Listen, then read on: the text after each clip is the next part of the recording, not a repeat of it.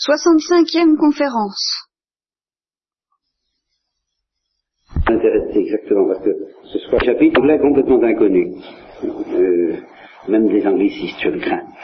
Euh, il n'a jamais été traduit en France, sauf cet extrait que j'ai extrait à mon tour d'un ouvrage d'une qualité trop discutable pour que je vous donne seulement la référence.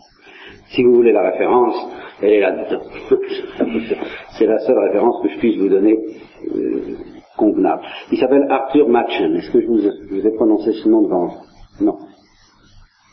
Et est-ce que les anglicistes connaissent ce nom? Ah, je savais bien.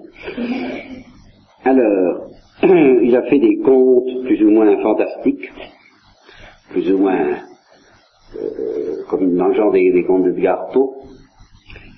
Et euh, il y a un de ces textes qui a été, je vous répète, traduit et offert au, public français dans un livre dont je ne vous parle même pas, parce qu'il ne vous intéresserait pas, et euh, qui est un texte extraordinaire. Ça, on ne peut pas dire le contraire.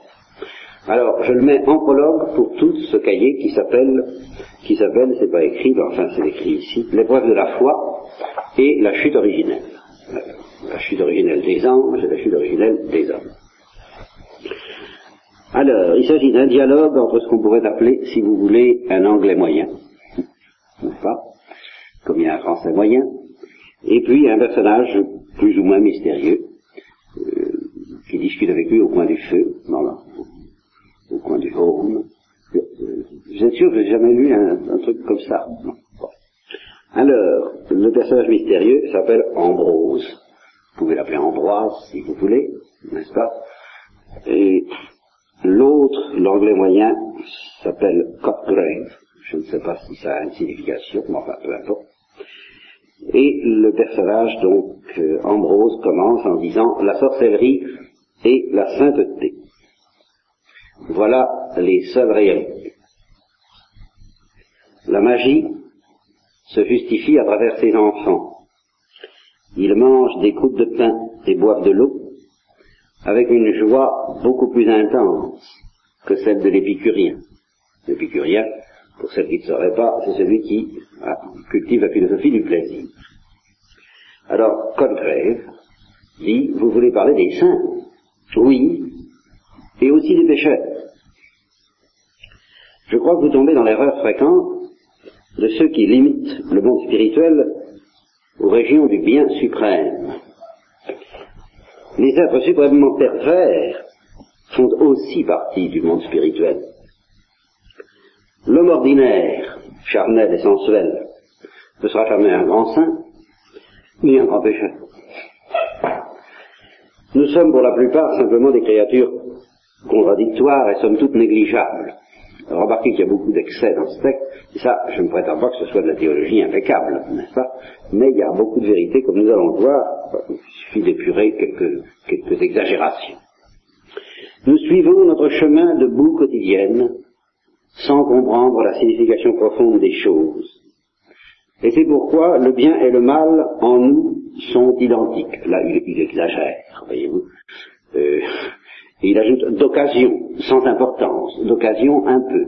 Il y, a, il y, a, un peu de ça. Quand on est bon, c'est souvent un peu par hasard, et quand on est mauvais, c'est aussi souvent un peu par hasard. Euh, si on avait été plongé dans d'autres circonstances, euh, aurions-nous été aussi bons? Je ne parle pas de l'acte que vous avez posé en entrant dans la vie religieuse, justement, c'est un des rares actes qui essaie d'échapper à ça. Mais je parle de la vertu quotidienne telle que vous avez pu la pratiquer avant, et, et, et, telle que nous pourrions la pratiquer si justement la grâce de Dieu ne nous invitait pas à autre chose. Alors, euh, l'anglais moyen, qui commence déjà à être un petit peu, un petit peu perdant un peu pied, lui dit, vous pensez donc qu'un grand pécheur est un ascète, tout comme le grand saint? Réponse, ceux qui sont grands, dans le bien comme dans le mal, sont ceux qui abandonnent les copies imparfaites et vont vers les originaux parfaits. Pour moi, je n'ai aucun doute. Les plus hauts d'entre les saints n'ont jamais fait une bonne action, au sens courant du terme. Là, il exagère encore. Voyez-vous, mais on comprend un peu ce qu'il veut dire. C'est pas ça qui fait qu'ils sont des saints. Et d'un autre côté, il existe des hommes. Ça, c'est plus profond. Et peut-être vrai. Qui sont descendus au fond des abîmes du mal. Et qui, dans toute leur vie, n'ont jamais commis ce que vous appelez une mauvaise action. Alors là, euh, vos paradoxes sont monstrueux. Un homme peut être un grand pécheur et cependant ne jamais rien faire de coupable à Londres. Vous vous trompez totalement, je ne fais jamais de paradoxe.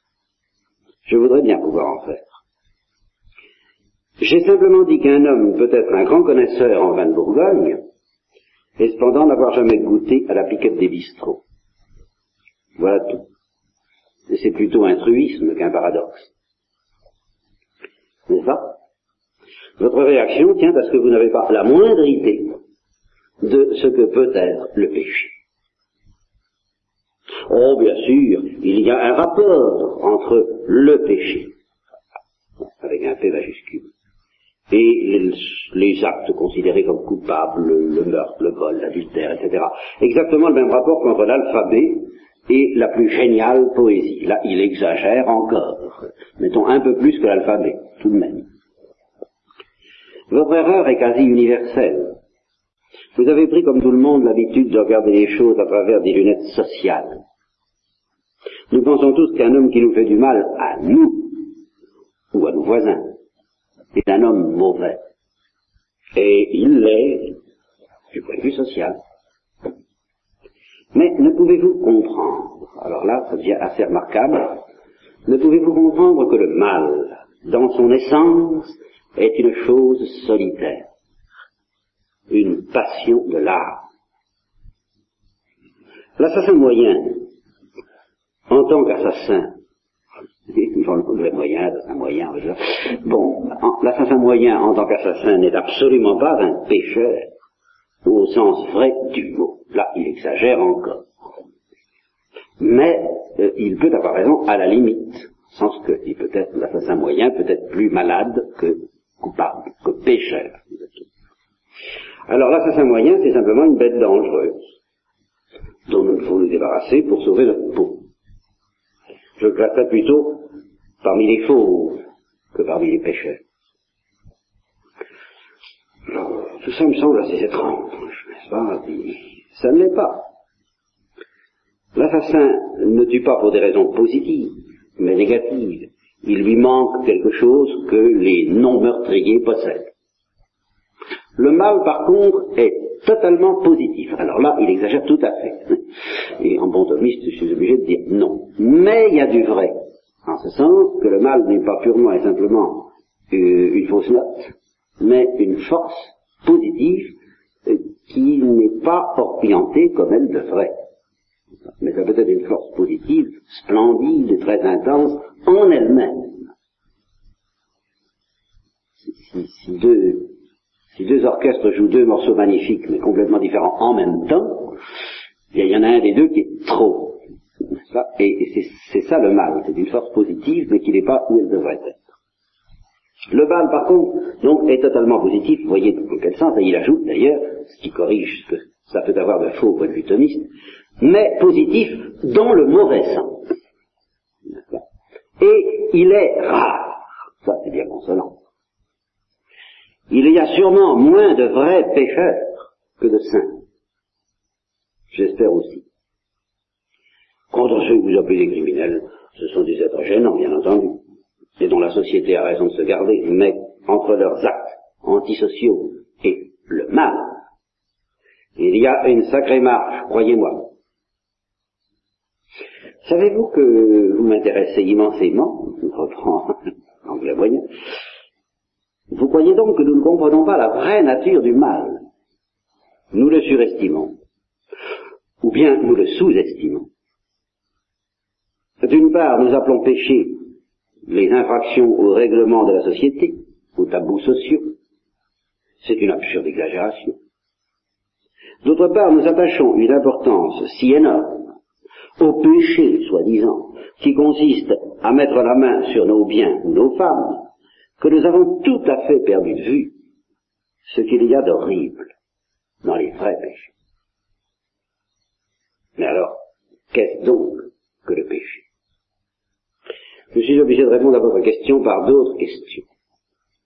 Que ressentiriez-vous si votre chat ou votre chien, ici je crois que ce serait qu'un chat, pas de chien, ah, très bien, se mettait à vous parler avec une voix humaine? Vous allez tomber dans le surréalisme, mais un surréalisme qui effectivement essaie d'être, je crois que le surréalisme essaie d'être au plan imaginatif euh, une évocation du mystère du mal en profondeur.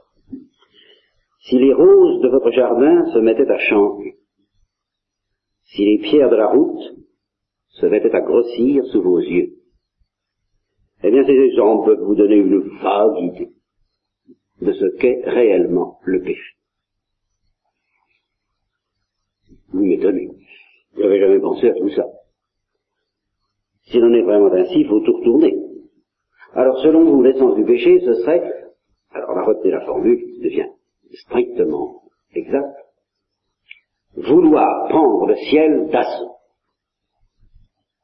Le péché réside pour moi dans la volonté de pénétrer de manière interdite dans une sphère autre et plus haute. Alors là, ça devient rigoureusement vrai. Pénétrer de manière interdite dans quelque chose de bien. Et même de, mieux que tout ce que nous pouvons connaître et faire, euh, si j'ose dire, sur Terre. Si j'ose dire, parce que ça vaudra aussi pour les anges. Vous devez comprendre pourquoi il est si rare. Peu d'hommes, en vérité, désirent pénétrer dans d'autres sphères, qu'elles soient hautes ou basses, euh, de façon permise ou défendue. Il y a peu de saints, et les pécheurs au sens où je l'entends sont encore plus rares. Et les hommes de génie, qui participent parfois des deux, sont rares eux aussi. Mais il est peut-être plus difficile de devenir un grand pécheur qu'un grand saint. Alors, euh, remarque très exacte de l'anglais moyen, parce que le péché est profondément contre nature. Exactement. La sainteté exige un aussi grand effort, ou presque. Mais c'est un effort qui s'exerce dans les voies qui étaient autrefois naturelles. Il s'agit de retrouver l'extase que connut l'homme avant la chute. Mais le péché est une tentative pour obtenir une extase et un savoir qui ne sont pas et qui n'ont jamais été donnés à l'homme. Et celui qui tente cela devient un démon. Je vous ai dit que le simple meurtrier n'est pas nécessairement un pécheur. C'est vrai, mais le pécheur est parfois un meurtrier. Je songe à Gilles de Rais, par exemple. Vous avez peut-être entendu parler de ce meurtrier célèbre et sorcier à la fois, qui immolait des enfants. Voyez-vous, si le bien et le mal sont également hors de portée de l'homme d'aujourd'hui, de l'homme ordinaire, social et civilisé, le mal l'est dans un sens bien plus profond encore. Le saint s'efforce de retrouver un don qu'il a perdu. Le pécheur s'efforce vers quelque chose qu'il n'a jamais possédé. Somme toute, il recommence la chute. Êtes-vous catholique? demande l'autre. Et alors, euh, admirez la réponse. Oui, je suis un membre de l'église anglicane persécutée. Comme ça qui définit l'église catholique en Angleterre. Alors, que pensez-vous de ces textes où l'on nomme péché ce que vous classez euh, comme délit sans Notez s'il vous plaît que dans ces textes de ma religion, on voit chaque fois paraître le mot sorcier, qui me paraît le mot clé. Les délits mineurs qui sont nommés péchés ne sont nommés ainsi que dans la mesure où c'est le sorcier qui est poursuivi par la religion derrière l'auteur de ces petits délits. Petits, c'est beau vous dire. Mais il y a une idée assez vraie là-dedans, c'est que, euh, au fond, c'est un certain orgueil qui, s'il se laisse, s'il se, déployait totalement, aboutirait à des choses de l'ordre de la sorcellerie, qui fait que les péchés qu'on commet sont graves. Toujours le désir de franchir une barrière interne. Car les sorciers se servent des défaillances humaines qui résultent de la vie matérielle et sociale comme instrument pour atteindre leur but infiniment exécrable. Et, laissez-moi vous dire, ceci, nos sens supérieurs sont si émoussés, nous sommes à ce point saturés de matérialisme que nous ne reconnaîtrions sûrement pas le vrai mal s'il nous arrivait de le rencontrer. Parce que tout de même, nous ne ressortirions pas une certaine horreur, cette horreur que vous évoquiez tout à l'heure en m'invitant à imaginer des roses qui se mettraient à chanter. Si nous étions des êtres naturels, oui. Les enfants, certaines femmes et les animaux ressentent cette horreur. Mais chez la plupart d'entre nous, les conventions, la civilisation et l'éducation ont assourdi et obscurci la nature. Parfois, nous pouvons reconnaître le mal à sa haine du bien, c'est tout, et c'est purement fortuit. En réalité, les hiérarques de l'enfer passent inaperçus parmi nous. Pensez-vous qu'ils soient eux-mêmes inconscients du mal qu'ils incarnent? Je le pense. Le vrai mal dans l'homme est comme la sainteté et le génie. Et, voilà, ça c'est très profond. Les, les, saints ne savent pas qu'ils sont saints. Les génies ne savent pas tellement qu'ils sont génies.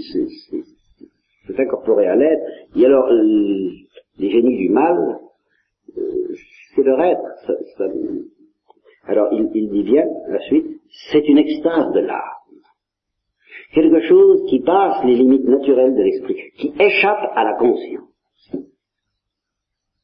Un homme peut être infiniment, horriblement mauvais et ne jamais le soupçonner.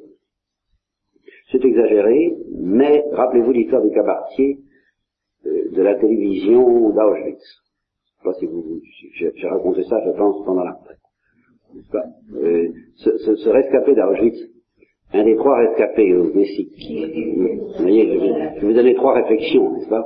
Euh, Oui, quel trait de châtiment, ça c'est une chose.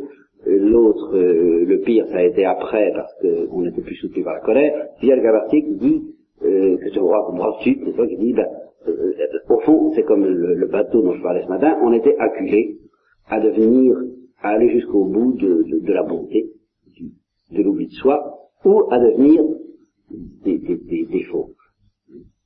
Dans ce monde-là, on ne pouvait pas être simplement quoi on était acculé à aller jusqu'au bout de l'amour, jusqu'au bout de l'égoïsme, ce qui devenait monstrueux. Et alors il a ajouté ceci, les, ceux qui devenaient des faux étaient désespérés parce qu'ils ne savaient pas qu'ils étaient comme ça. Avant, avant cette épreuve. Ils ne savaient pas qu'ils étaient des faux. Et c'est cet, événement de concentration, euh, enfin, Auschwitz, avec toutes ces horreurs particulières, qui les a révélés à eux-mêmes. Alors c'est pour ça qu'il y a quand même une nuance à apporter, c'est qu'un jour ou l'autre, ils seront obligés de le savoir.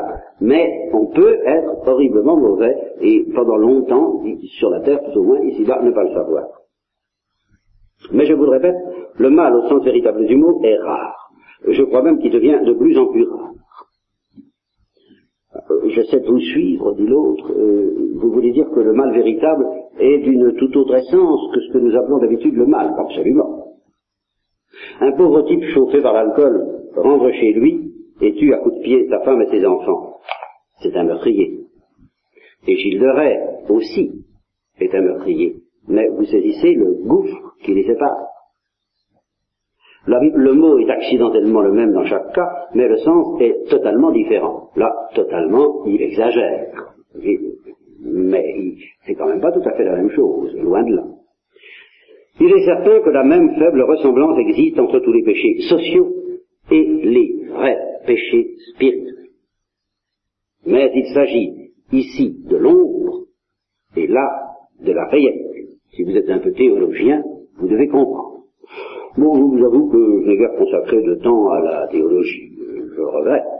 Mais pour revenir à notre sujet, euh, vous pensez que le péché est une chose occulte, secrète. C'est le miracle infernal, comme la sainteté est le miracle surnaturel. Le vrai péché, alors ça, ça devient très beau et très profond, c'est admirable. Le vrai péché s'élève à un tel degré que nous ne pouvons absolument pas soupçonner son existence. Il est comme la note la plus basse de l'orgue, si profonde que nul ne l'entend. Parfois, il y a des ratages, des retombées, et ils conduisent à l'asile d'aliénés ou à des dénouements plus affreux encore. Mais en aucun cas vous ne devez le confondre avec les méfaits sociaux.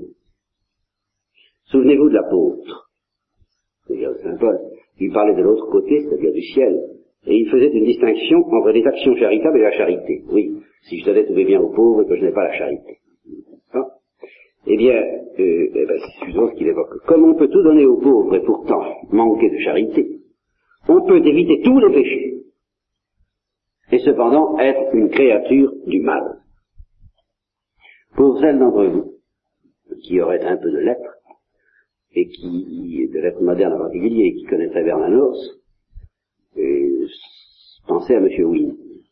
Certaines l'a lu ou entendu parler de ce livre, c'est tout à fait ça. Euh, M. Wynne ne connaît aucun, aucune action euh, précise, il se contente d'être là et tous décompensent. C'est pas, c'est vrai. Alors, euh, voilà une singulière psychologie, euh, dit l'autre, mais je confesse qu'elle me plaît. Alors je suppose que selon vous, le véritable pécheur pourrait fort bien passer pour un personnage inoffensif. Oh, certainement.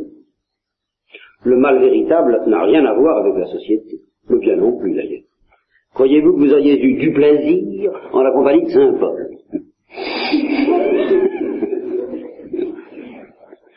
Et rappelez-vous ce que je vous avais souvent raconté de ce, j'ai dû vous raconter au moins une fois, sinon deux, de cette tertiaire des sables de Beersheba, du désert de Beersheba en Israël, qui, connaissant nos, nos, pères de Jérusalem, autant où Jérusalem était coupé en deux, et c'était les pères du côté d'Israël, et me disant euh, qu'elle avait reçu la visite d'un d'entre eux, d'aller trois, et qu'elle lui avait dit, bah, les saints c'est très bien, c'est très gentil, évidemment, mais enfin, euh, faut vivre avec. Et il avait répondu, oui, j'en sais quelque chose, je vis avec deux. Alors, effectivement, euh, c'est certainement d'autre chose. Il faudrait en revenir toujours à l'histoire du bateau de ce matin. Euh, c'est pas parce qu'on est un saint qu'on est drôle à vivre, et c'est pas parce qu'on est deux saints qu'on est euh, agréable à vivre l'un pour l'autre. Oh là là. Ça, la sainteté consiste beaucoup, beaucoup moins, je crois, à corriger ses propres défauts qu'à supporter ceux des autres. Ça, ce qui ne veut pas dire qu'il ne faut pas essayer, mais ce qui veut dire qu'il y a une limite, ne serait-ce que physique. Défauts physiques. Et puis il y a des défauts psychologiques. Eh bien, les efforts qu'on peut faire pour les corriger ne dépasseront jamais un certain plafond. Je vous ai dit moi-même qu'il fallait espérer, euh, qu'il fallait jamais accepter le plafond, mais j'entends le plafond de la non-sainteté. Ah, oui, alors ça, bien sûr. Le plafond de la médiocrité. Mais le plafond de la suppression des défauts, alors je crois qu'il est essentiel à la sainteté de l'accepter, justement. Les défauts ne seront pas supprimés ici-bas. C'est au moins certain. Le venin des défauts pourra disparaître, mais les épines resteront là. Ce sont des épines qui ne, euh, ce sont des épines qui ne, qui comportent plus de poison ce qui, est très curieux. parce qu'un un, saint peut être insupportable et, et, cependant il n'y a pas de poison. On sent, on sent tout de suite. Alors si on, on, essaie soi-même d'être un tant soit peu charitable, on ne peut pas lui en vouloir. Mais enfin, c'est quand même, ça peut être quand même exaspérant, si vous voulez. Je crois que Benoît là être exaspérant et exaspéré par, euh, et, je suis sûr que le curé d'Ars et Benoît là, bon, par exemple, auraient été dans, l'extase de la libération l'un de l'autre, mais ils n'auraient pas vécu trois jours ensemble. Ça, d'abord parce que Benoît là était incapable de vivre avec qui que ce soit. Et que Dieu ne lui demandait pas, c'était pas, pas son chemin. On peut parler de chemin avec Benoît là. Au fait de chemin, il en a connu pas mal. Mais pas celui-là. Pas celui de vivre avec d'autres. C'est un genre de croix qui lui a, qui lui a été épargné. Par contre, la solitude ne lui a pas été épargnée. Et c'est aussi une croix. C'est toute la différence entre les chartreux et les trappistes, en gros, très en gros. Bon. Eh bien, il en va des pêcheurs comme des saints. Si vous rencontriez un vrai pêcheur et que vous reconnaissiez le péché en lui, il est certain que vous seriez frappé d'horreur. Mais il n'y aurait peut-être aucune raison pour que cet homme vous déplaise. C'est autre chose. Voilà. C'est une autre dimension. Au contraire, il est fort possible que si vous parveniez à oublier son péché, vous trouveriez son commerce agréable. Et pourtant, non, personne ne peut deviner combien le vrai mal est terrifiant. Voilà.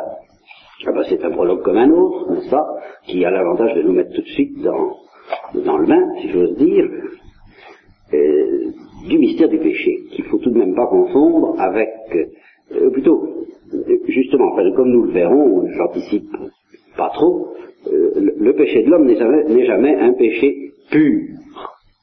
Il y a dans l'homme un mélange de ce que j'ai appelé à un moment donné, je ne sais pas si c'était une expression très heureuse, je ne sais pas si c'était auprès de vous, euh, le péché et la, euh, la culpa, ou plutôt la, euh, le peccatum et la culpa.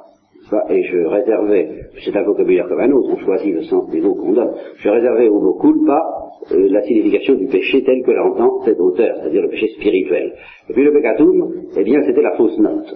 Vous comprenez, vous jouez du piano, vous faites des notes. Bon, vous essayez d'être patient, l'impatience vous échappe. Vous comprenez, votre corps vous échappe à tout instant, vous ne faites pas de vous ce que vous voulez, vous n'êtes pas maître de vous comme de l'univers, n'est-ce pas?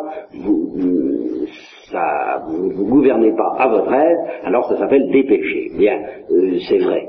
Il y, a, y, a, du péché là-dedans, mais le péché c'est quand même autre chose de bien plus profond que ça, et dont nous allons essayer de discerner la nature. Alors, après ce prologue, eh bien, nous allons d'abord vous offrir une petite introduction,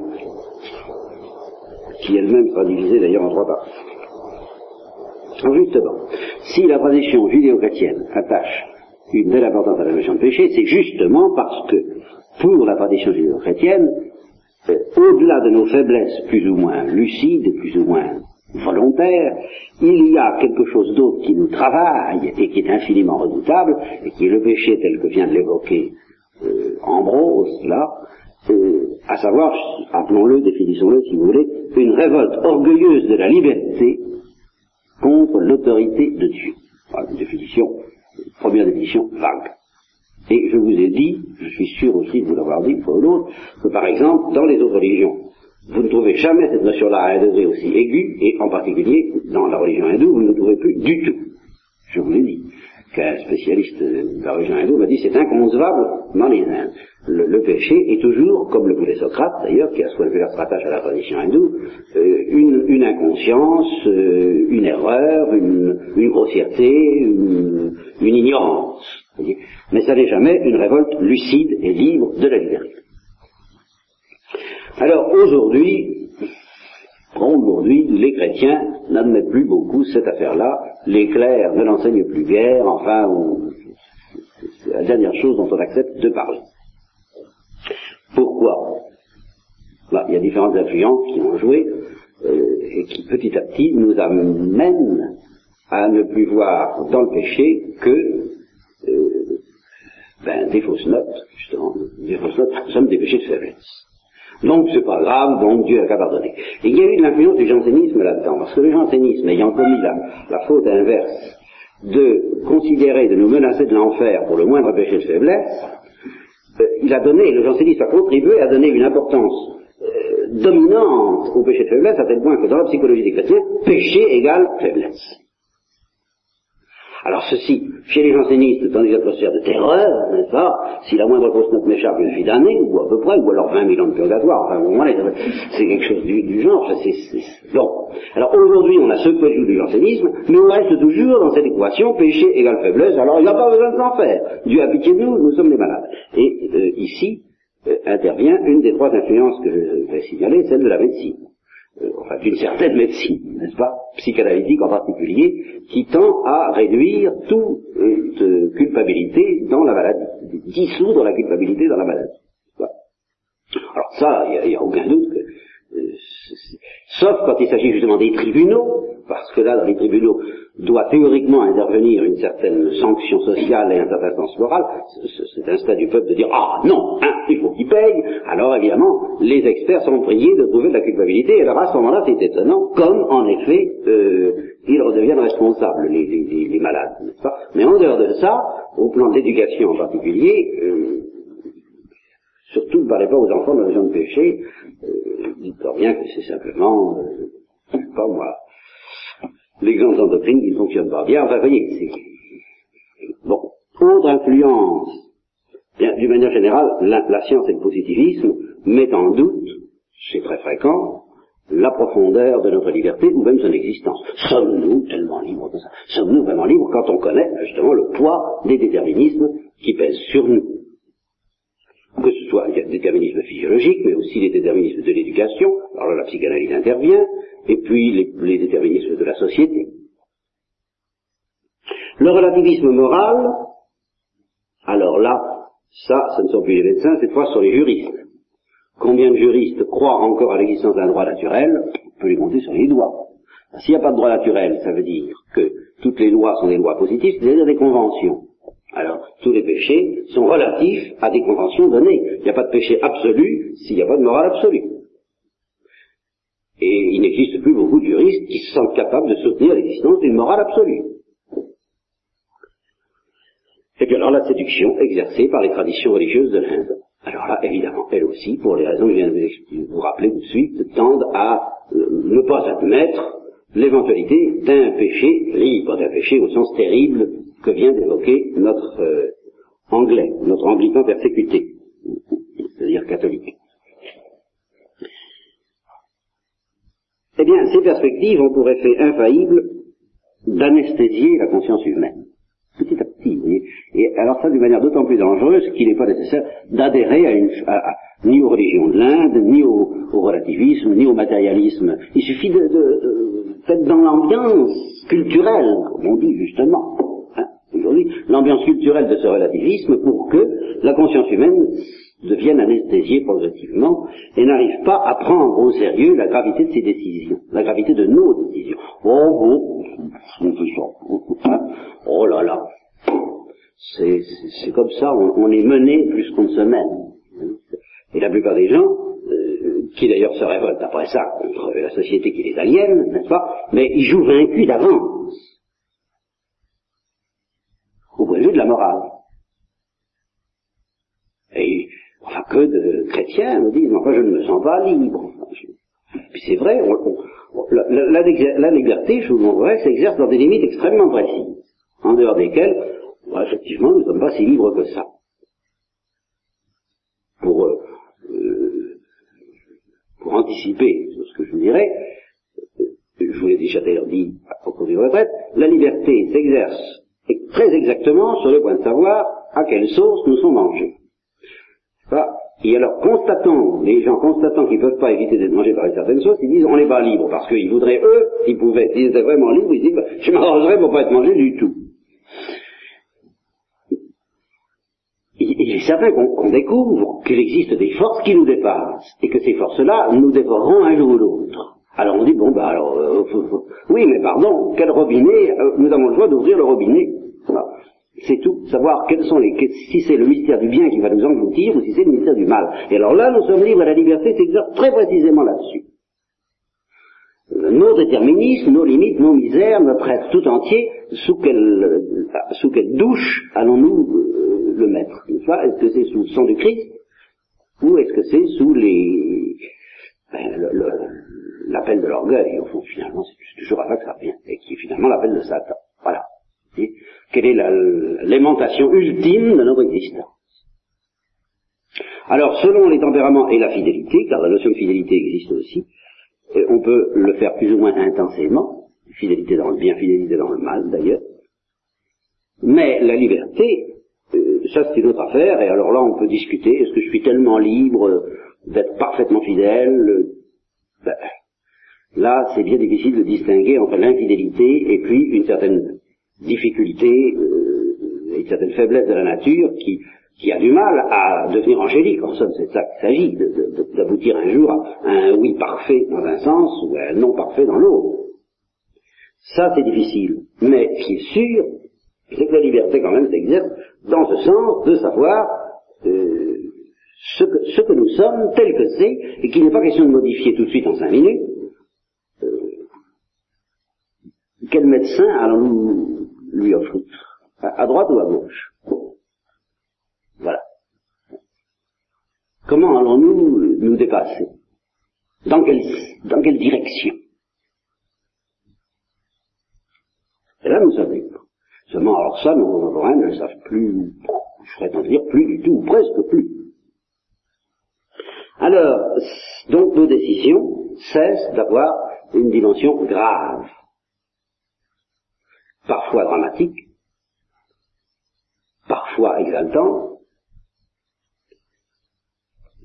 Alors, à force justement d'enlever à nos décisions cette gravité, alors évidemment, euh, les psychanalystes diraient que c'est très sécurisant parce que l'homme a du mal, comme Dostoevsky l'avait déjà fait remarquer, à porter le poids de cette liberté, de cette gravité, de savoir ce qu'il va faire. Alors, si on lui dit, mais non, mais je le fournis d'importance, bon, ah ben évidemment, ça le sécurise, il est débarrassé de ce, de ce fardeau. Et j'ai fait souvent remarquer qu'il y a une certaine éducation qui a le tort de débarrasser les enfants de ce fardeau en disant tu vois ça, tu vois ça. Alors, résultat, les enfants ne se sentent pas libres. Et on, ne leur, leur impose jamais ce fardeau très lourd de dire tu feras ce que tu veux, à toi de choisir. Comprends bien ce que ça veut dire. Tu fais ça, c'est ça, fais ça, c'est ça. Voilà ce que ça veut dire. Ils n'aiment pas ça du tout, les enfants, j'ai remarqué. Ils réclament leur liberté tant qu'ils sont sûrs qu'on ne va pas la leur donner.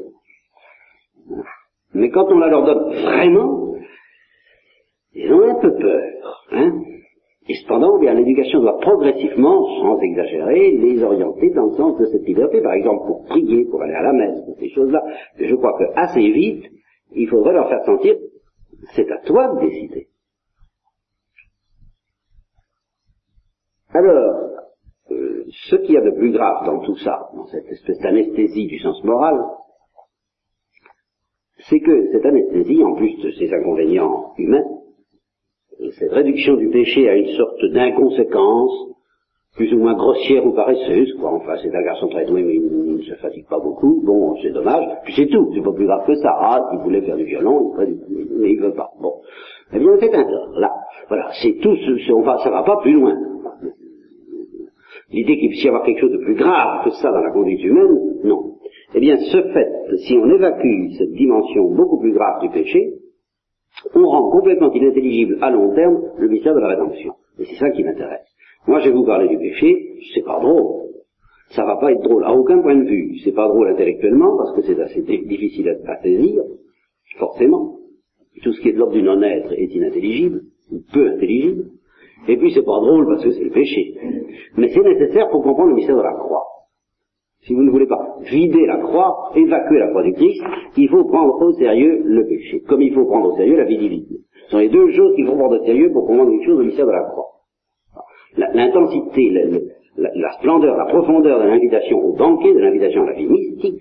S'il n'y avait pas cette invitation à la vie mystique, le péché ne pourrait pas avoir cette profondeur, et la croix n'aurait aucun sens. Et puis, il faut prendre au sérieux la profondeur du péché. Et résumer ainsi, je, me suis fait un petit catéchisme en trois propositions, en trois thèses, qui résument tout. premièrement, Dieu nous invite à la vie divine. Bon, alors on peut préciser plus ou moins que c'est trinitaire qui tout que ça veut dire la vie mystique. Bon, enfin, Dieu nous invite à la vie divine. C'est l'invitation banquet. Deuxièmement, l'homme a perdu sa carte d'entrée au, banquet par le péché. Par le péché. Quel péché? Ben, Juste le péché, la chute originelle. Troisièmement, le Christ, lui, restitue la voie qui mène au cœur de Dieu par le mystère de la croix. avec ça, vous avez tout. Mais il faut prendre au sérieux les deux premiers points, si vous voulez prendre au sérieux le troisième, c'est-à-dire le mystère de la croix. Ça ne signifie rien en dehors de ça. Et quand certains pasteurs nous disent en ce moment, la croix est une preuve d'amour, mais ça n'est pas, pas un paiement euh, d'épicerie pour le péché, eh bien ils ne comprennent pas du fait qu'ils évacuent le mystère de la croix. Parce qu'une preuve d'amour, c'est très gentil, mais moi je répondrai, euh, quand je souffre, en fait preuve d'amour, j'aimerais beaucoup mieux qu'on me soigne plutôt que de souffrir avec moi. Vous comprenez? C'est très beau, mais euh, si Dieu est vraiment tout puissant, il ferait beaucoup mieux de me soigner. Et la seule réponse possible pour laquelle justement Dieu a fait autre chose que de nous soigner, c'est la profondeur du mystère du péché.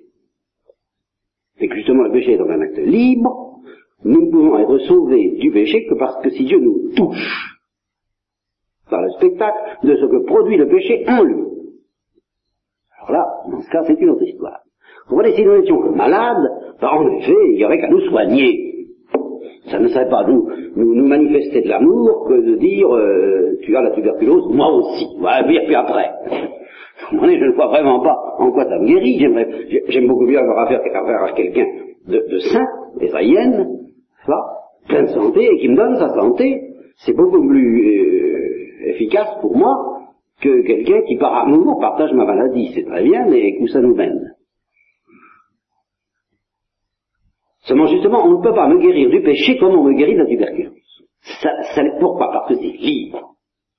Parce que la liberté est en jeu. Et qu'on ne peut pas me guérir du péché sans me convertir. Et qu'il faut le spectacle de la croix. C'est comme ça. Enfin, c'est comme ça que Dieu a choisi. Et c'est la manière la plus profonde, voilà, tout au moins, de nous convertir. En respectant au maximum notre liberté. Alors vous voyez que tout ça, euh, tout ça est grave. Hein Bien. Alors, trois parties dans trois parties de l'introduction elle-même. Nous sommes encore dans l'introduction. Le péché originel. Et alors ces trois parties suivent un ordre inverse de l'ordre du cahier lui-même. C'est-à-dire oui, le péché originel, le péché de l'ange, l'épreuve de la foi. Alors dans, l'ordre, dans le cahier, nous suivrons l'ordre inverse, c'est-à-dire que nous commencerons par l'épreuve de la foi, le péché de l'ange et le péché originel. Mais d'abord, euh, dans l'introduction, nous suivons cet ordre-là parce que nous partons de l'homme. Et puis nous essayons de remonter aux racines euh, doctrinales sans lesquelles on ne peut pas comprendre la situation ahurissante dans laquelle l'homme est plongé. Alors, eh ben, nous en resterons là pour ce soir, puisqu'il est l'heure et que j'ai, je me suis acquitté de ma dette envers vous pour, euh, pour aujourd'hui. Alors demain, nous reprendrons plus ou moins selon que je m'orienterai du côté de la charité fraternelle ou du péché.